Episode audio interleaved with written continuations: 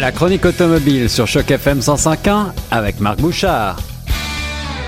Vous écoutez Choc FM 105.1, la radio des francophones de Toronto. On est dans l'émission Retour de Choc. Ici Guillaume Laurin. Voici tout de suite euh, au téléphone Marc Bouchard pour la chronique automobile du jour. Et aujourd'hui, nous allons parler Mazda avec le CX5 dévoilé en version 2018. Bonjour Marc. Bonjour mon cher. Ravi de te retrouver pour euh, évoquer donc ensemble ce petit euh, ce, ce, ce SUV compact, on va dire. Oui, effectivement, c'est un compact, même euh, à la limite un peu plus grand que ça, parce que chez Mazda, il faut le rappeler, il existe d'autres versions, le CX3 étant le sous-compact et le CX9 étant le grand SUV euh, familial, 7 passagers. Ça. Il y avait, il n'y a pas si longtemps, un CX7 qui se situait entre les deux, mais on a abandonné ce créneau-là pour le moment. Rien ne dit qu'il ne sera pas de retour éventuellement, mais pour l'instant, le trou est encore vacant.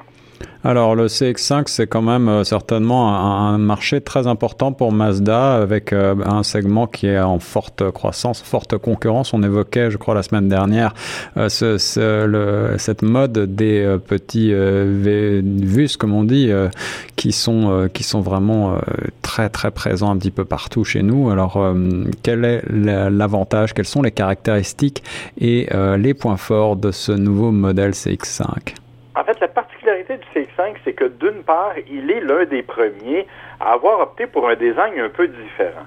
Euh, là, je serai pas fin, mais je vais vous dire que la plupart des VUS de cette taille-là, pendant longtemps, ils se ressemblaient beaucoup et en fait, il fallait être un peu observateur pour être capable de voir les nuances de l'un à l'autre. On avait quand même la même type de voile. Alors que le CX5 est, dès le départ, arrivé avec un style différent, inspiré bien sûr du fameux, de la fameuse philosophie de design Kodo, que Mazda met de l'avant dans tous ses modèles dorénavant. Donc le CX5, c'était le précurseur là-dedans.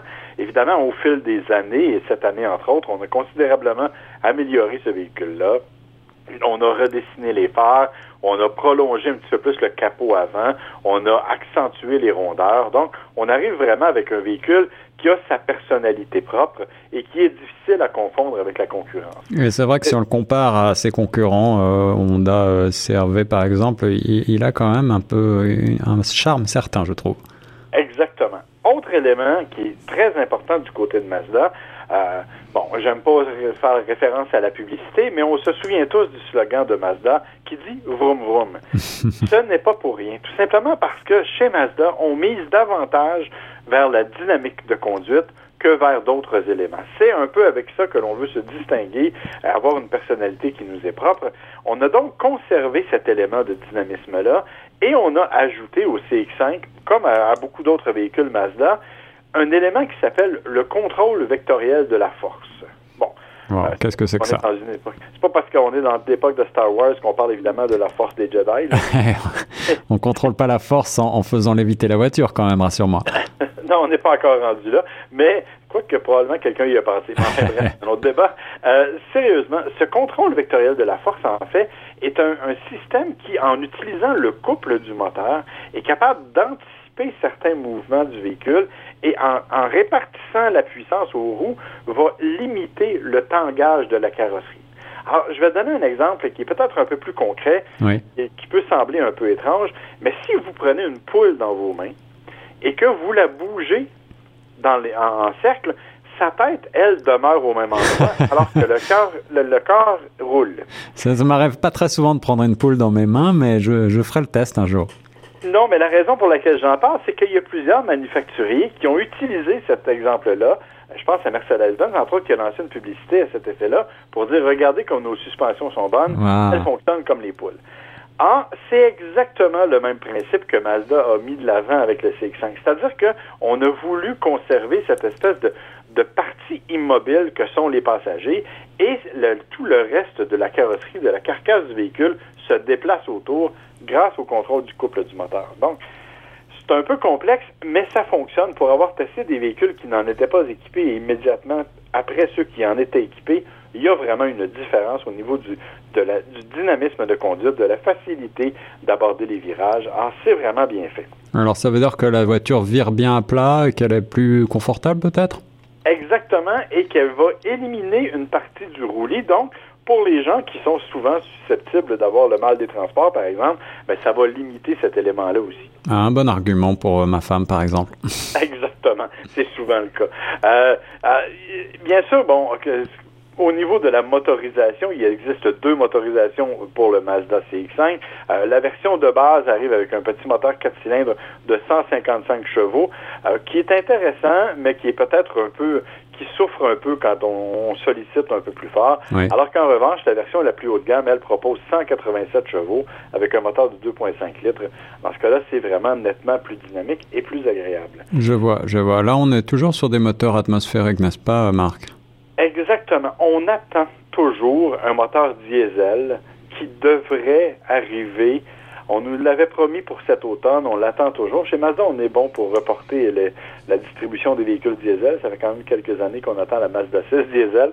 Mais donc, on, attend toujours ce véhicule-là en version diesel qui pourrait être fort intéressant parce que fort économique. Bien que, honnêtement, ce qu'on appelle la technologie Sky Active, donc la, la façon d'assembler les véhicules chez Mazda, qui permet d'alléger le véhicule tout en diminuant la friction, permet d'avoir une, consommation combinée d'à peu près 8,2 litres au 100 ce qui est quand même excellent pour un véhicule de cette nature. Eh oui, c'est pas mal du tout. Ça, c'est aussi un bon argument pour cette, euh, ce, petit VUS. Alors, euh, parle-moi de prix maintenant. Euh, est-ce qu'il se situe dans une fourchette intéressante?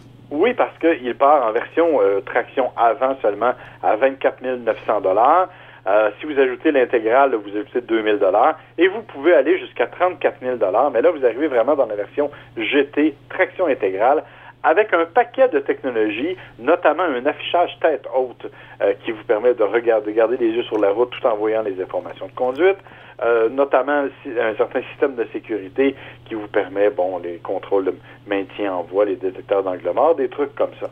Le vrai bémol, en fait, du CX5, il y en a deux petits. Un premier, c'est un espace intérieur qui est peut-être pas aussi abondant que la concurrence. Hmm. Euh, évidemment, si vous avez souvent besoin de transporter beaucoup de matériel, ça se peut que ça vous pose un problème.